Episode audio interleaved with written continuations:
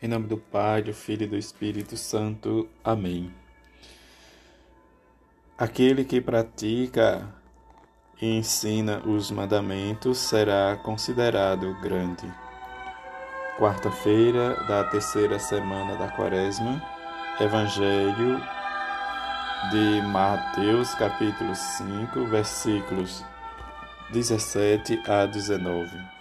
Naquele tempo, Jesus disse aos seus discípulos: Não penseis que vim abolir a lei e os profetas, não vim para abolir, mas para dar-lhe pleno cumprimento.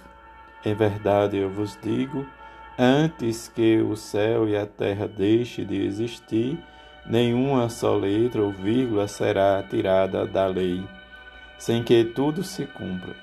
Portanto, quem desobedecer a um só destes mandamentos, por menor que seja, e ensinar a outros a fazerem o mesmo, será considerado o menor no reino dos céus. Porém, quem os praticar e ensinar será considerado grande no reino dos céus. A experiência nossa de cada dia de experimentar Jesus em Sua palavra e na Eucaristia viveu o reino de Deus plenamente, dando testemunho desta palavra que nos salva e nos leva a vivermos como irmãos. Orientai meus passos, Senhor, segundo a vossa palavra, e que o mal não diminui sobre mim. Diante destas palavras que o salmista nos leva a refletir a nossa vida, a nossa caminhada, que possamos também sentirmos posse desta palavra. Cumprir e praticar as leis e os decretos. Diante do livro do Deuteronômio, o livro das leis, em que o autor sagrado nos leva a pensar e nos ensina os decretos do Senhor e que nos ordena a prática. Diante da da prática, ele vai nos dizer também para tomarmos posse desta lei, desses preceitos. E que o Senhor, nosso Deus, sempre nos invoque, invocarmos, né, diz ele está perto de nós. Diante dos seus decretos, ter o cuidado sempre, para que nada nos escape de nossos olhos, nosso coração, para que todos os dias nós possamos viver e praticar a ação de Deus na nossa vida. Ou sentirmos como o salmista né, faz esse convite de glorificar o Senhor e dar louvores ao Senhor e reforçar realmente como ele diz, pois o Senhor reforça as tuas, reforça as tuas portas com segurança e diante de teus filhos abençoou.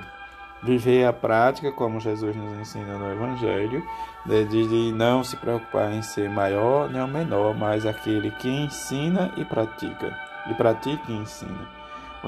O ensinamento da palavra de Jesus nos leva cada vez mais a viver e buscar sempre a nossa santidade e perfeição, em que possamos viver e experimentar sempre nas nossas devoções, em que como Deus nos ama e vi e quer que cada um de nós tenhamos sempre diz um exemplo, um testemunho. Jesus diz que não veio para abolir a lei nem os profetas, mas dar-lhe pleno cumprimento.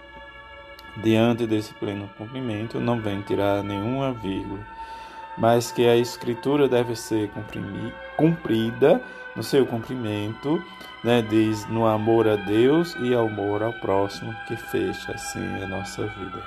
Neste mês em que rezamos São José, que nós possamos experimentar, né, Deus nos ama com tanta ternura e tão ardentemente desejo a nossa salvação que multiplicou para nós os meios de alcançarmos.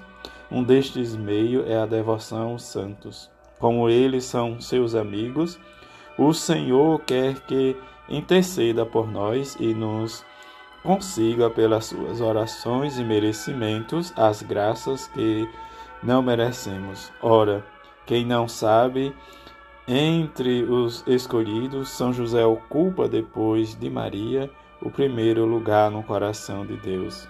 E muito pode junto do Senhor em favor daqueles que o honram.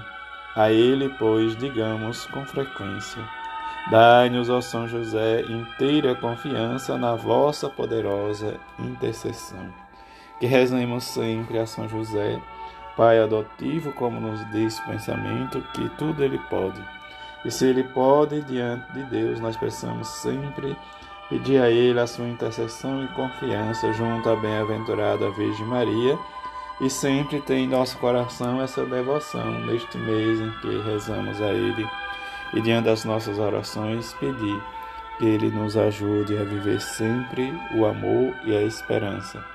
Que a bem-aventurada Virgem Maria e São José seja para a nossa vida exemplo e testemunho. Assim seja. Amém.